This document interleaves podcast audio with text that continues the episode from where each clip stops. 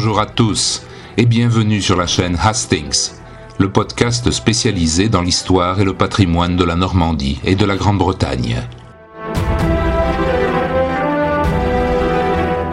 La présence importante de travailleurs britanniques très qualifiés en Normandie est une caractéristique de la sociologie du monde ouvrier au XIXe siècle, mais tout ne se passa pas toujours paisiblement. Au contraire, de violentes révoltes opposèrent les ouvriers normands et anglais. Voici comment les choses se sont déroulées. Suivez-moi, nous allons remonter le temps.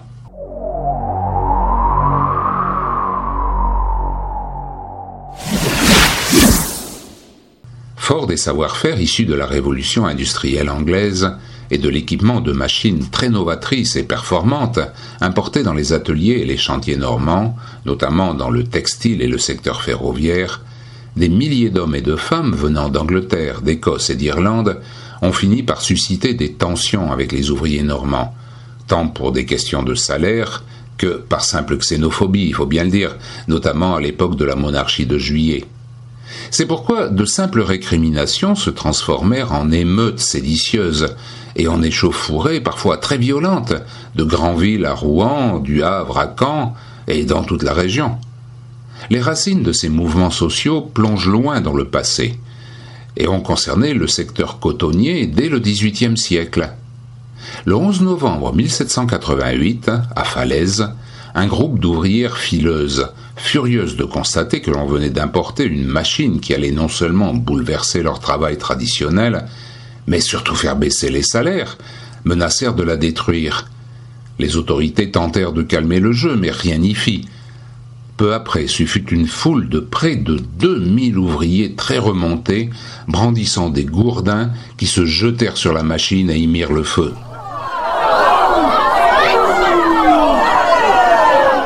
La colère fit tache d'huile, et en 1789, alors que grondait à Paris la clameur révolutionnaire, un texte publié à Caen intitulé Vœux des six sergenteries, faubourgs et banlieues de la ville de Caen pour la suppression des mécaniques de filature, mentionne clairement que les équipements anglais ont, je cite, frappé de mort l'industrie des fileuses. À plusieurs reprises au cours de l'été de la même année, des émeutes d'une grande ampleur éclatèrent aussi à Rouen, notamment pour les mêmes raisons, dans une période d'insécurité économique et des manufactures furent saccagées. On ne peut nier que les Rouennais de l'époque, comme d'ailleurs tous les Normands, établissaient un parallèle dans les causes de leur malheur entre l'importation des machines britanniques, le chômage galopant et les risques bien réels de famine.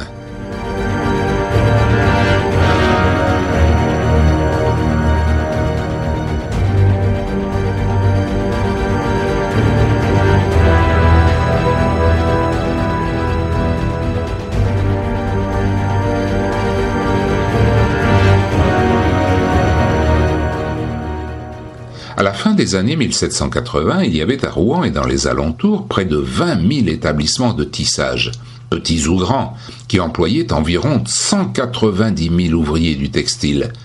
Et rapidement, près d'un tiers de cette masse considérable de main-d'œuvre se retrouva sans la moindre ressource, contrainte de mendier, voire de, de voler, au point que les autorités, effrayées devant l'ampleur du phénomène, décidèrent de débloquer des fonds d'aide sociale versés à des dizaines de milliers de personnes.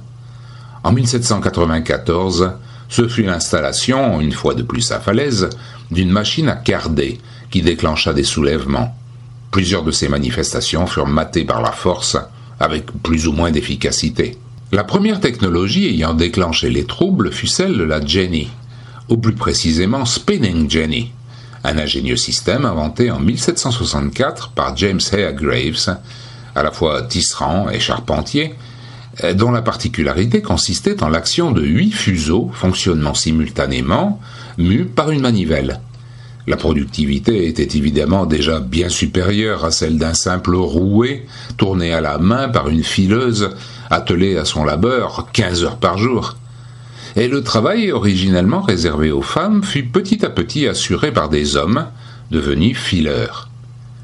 D'autres machines, de plus en plus perfectionnées, furent installées dans un nombre croissant d'ateliers, dont la Mule Jenny à énergie hydraulique, conçue par le jeune Samuel Crompton, qui n'avait alors que 26 ans. Elle fit sensation. Les révoltes contre les remarquables innovations britanniques ne concernaient pas que la France. En Angleterre aussi, des événements semblables se produisirent, puisque les machines rendaient caduque le savoir-faire traditionnel et entraînaient des bouleversements dans la société tout entière. Dès la fin du XVIIIe siècle, à la première décennie du XIXe, les dégradations furent nombreuses. On arracha des machines à tricoter des ateliers et on les jeta dans la rue. À Nottingham, on cassa à coups de barres de fer des dizaines de métiers à tisser à vapeur. Et surtout, à partir de 1811, la révolte des Ludites, c'était le nom donné aux ouvriers fomenteurs d'insurrection, prit une ampleur considérable. Les machines étaient accusées, à juste titre, de faire baisser les salaires et de paupériser les travailleurs. Mais le progrès poursuivait inexorablement sa marche vers l'avenir, dans l'insupportable vacarme des ateliers de plus en plus grands, de plus en plus modernes, mais aussi de plus en plus terribles.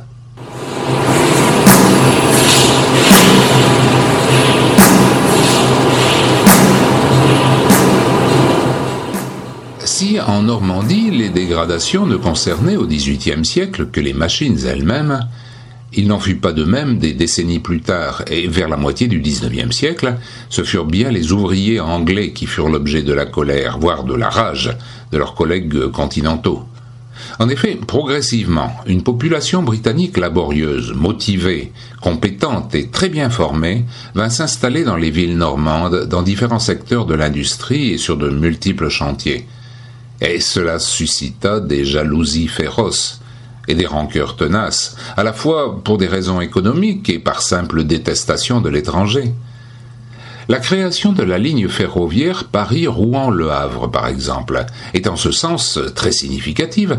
Le projet, pourtant très ambitieux et potentiellement extrêmement rentable, n'intéressait guère les dirigeants français, ceux-ci ayant toujours été bien tièdes, voire méfiants pour tout ce qui concernait le chemin de fer, laissant en conséquence le champ libre aux dynamiques entrepreneurs britanniques Mackenzie et Brassey, ainsi qu'à l'ingénieur Locke, trop content de saisir cette belle opportunité financière et politique.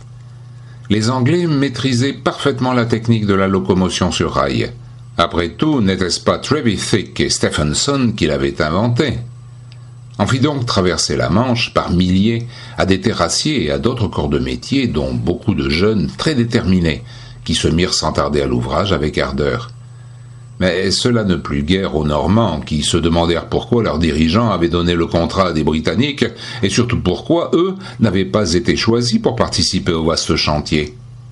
Le 30 mars 1844 parut dans la presse anglaise un article mentionnant que de nombreux ouvriers employés dans les fabriques de Marom, de Deville et de Maloney, ce sont des quartiers de Rouen, qui venaient d'être licenciés, euh, manifestaient bruyamment et exigeaient d'être recrutés sur le chantier ferroviaire qui venait de commencer dans ce quartier. Ils se plaignaient avec véhémence que les Anglais avaient du travail alors qu'eux n'en avaient pas. Le 17 octobre, le journal du Havre se fit l'écho de nombreuses bagarres opposant les deux camps. En fait, des rixes éclataient souvent d'abord entre Anglais, Irlandais et Écossais, plus ou moins sobres. Mais ensuite, tout le monde se mettait d'accord pour aller en découdre ensemble avec les Normands, et tout se terminait en pugilat général dans les champs aux abords de la voie en construction.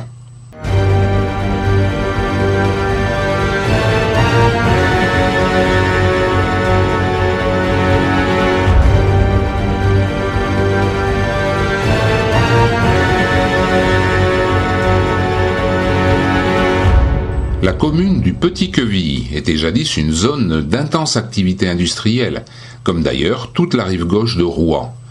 De ce passé historiquement riche, il ne reste aujourd'hui que très peu de témoins architecturaux, tant les destructions occasionnées par les bombardements de la Seconde Guerre mondiale ont été importantes.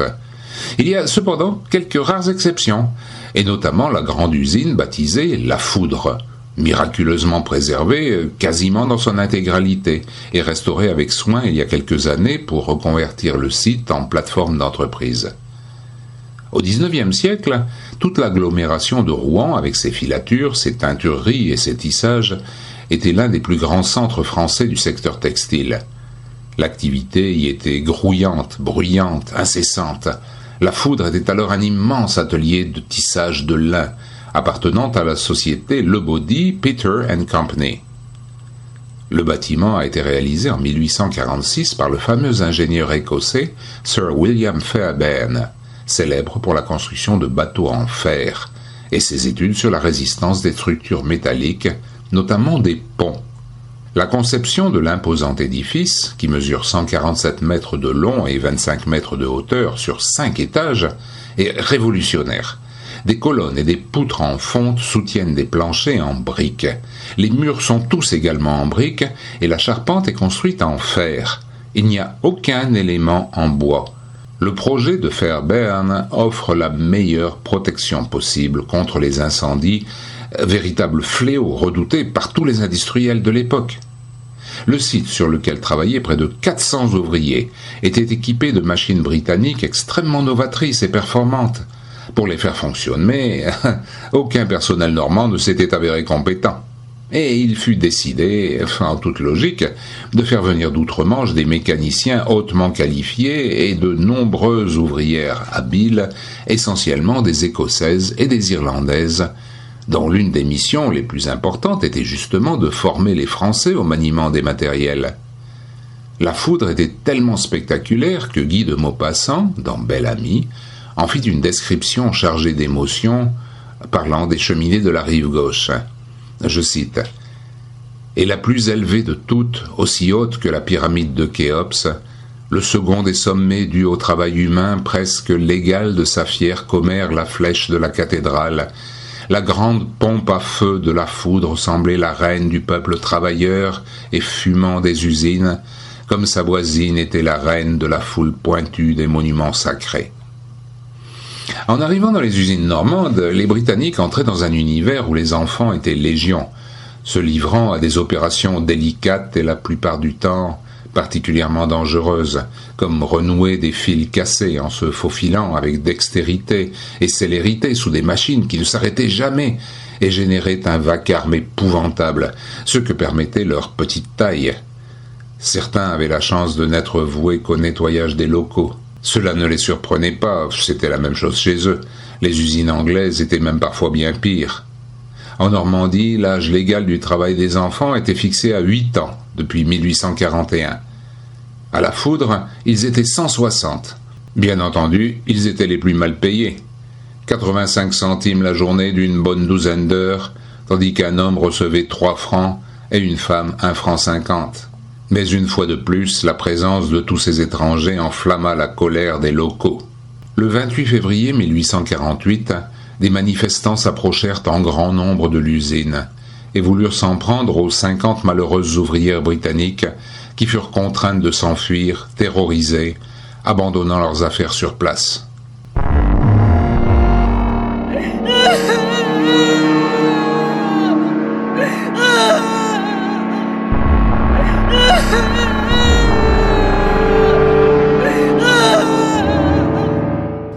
Leurs collègues masculins furent également emportés dans le mouvement. On criait, on pleurait, on se demandait pourquoi un tel déferlement de haine se déversait sur de simples travailleurs inoffensifs, âpres à la tâche, et dont beaucoup ne parlaient même pas le français. Dans une lettre datée du 4 mars, envoyée par le consul britannique au Havre à destination de l'ambassadeur de Grande-Bretagne à Paris, on peut lire que près de 300 ouvriers de la foudre, rapatriés d'urgence en Angleterre, se trouvaient dans une condition lamentable, ayant été harcelés sans cesse avant d'avoir été pratiquement jetés à bord du navire, sans avoir été payés ni avoir pu récupérer leurs vêtements ni leurs biens. L'affaire fit grand bruit et fut même évoquée au Parlement de Londres. Le maire de Portsmouth, où étaient arrivés les malheureux, corrobora les constatations précédentes, et constata lui-même que les rescapés étaient dans un tel état de dénuement qu'il avait fallu fournir aux femmes un minimum de vêtements et même des chaussures. Dans de nombreuses villes industrielles, on pouvait entendre le cri furieux À bas les Anglais En 1859, la foudre fut rachetée par Auguste Pouillet-Cartier, qui la reconvertit en filature de coton, à laquelle vint s'adjoindre en 1882 une unité de tissage mécanique pour tissu écru. Des années 1930 jusqu'en 1999, elle fut transformée en caserne. Bien d'autres établissements textiles existaient à Petit-Kévy au XIXe siècle, comme la filature de la Motte, créée en 1868 par la famille Pinel, ou encore l'usine de tissage Roi Frères en 1892, sans compter pas moins de huit corderies en 1861. Il en était de même dans les communes voisines avec la société cotonnière à Saint-Étienne-du-Rouvray en 1865 ou les établissements de Sotteville-les-Rouen. Bien d'autres usines de secteurs industriels divers ont aussi été fondées et dirigées par des Britanniques, ou ont entretenu des relations étroites avec le Royaume-Uni. La toute première manufacture d'acide sulfurique en France a été créée en 1766 par l'anglais Holker, dans le faubourg de Saint-Sever de Rouen, et l'usine de produits chimiques Malétra, à nouveau à Petit-Queville, a été implantée en 1808 par Pierre Malétra pour ne plus subir l'impossibilité d'importer les matières premières depuis le blocus continental de 1806.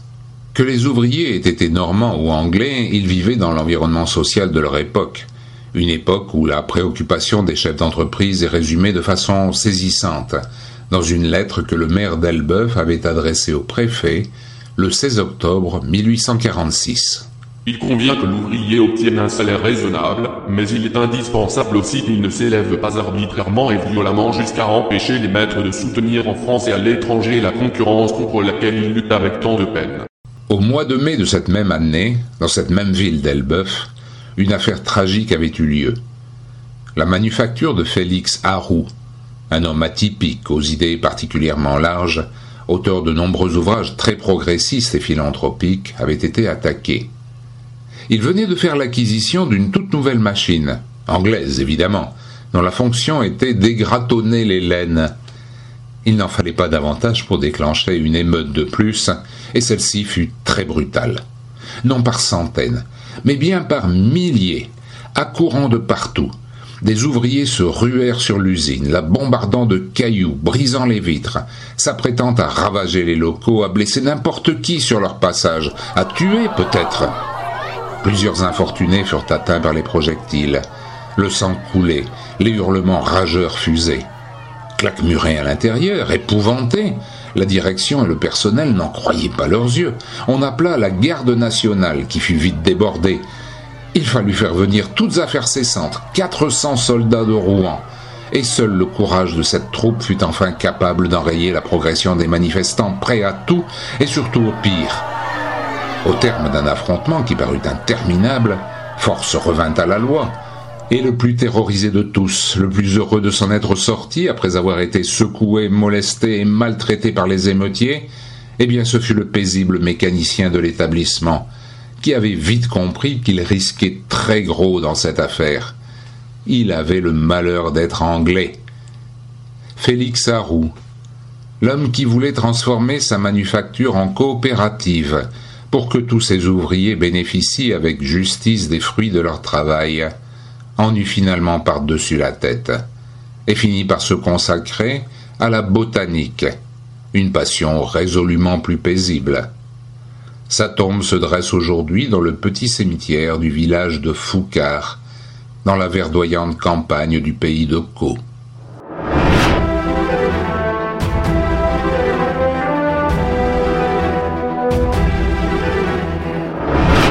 Je vous donne rendez-vous très bientôt pour de nouvelles découvertes dans le programme Hastings.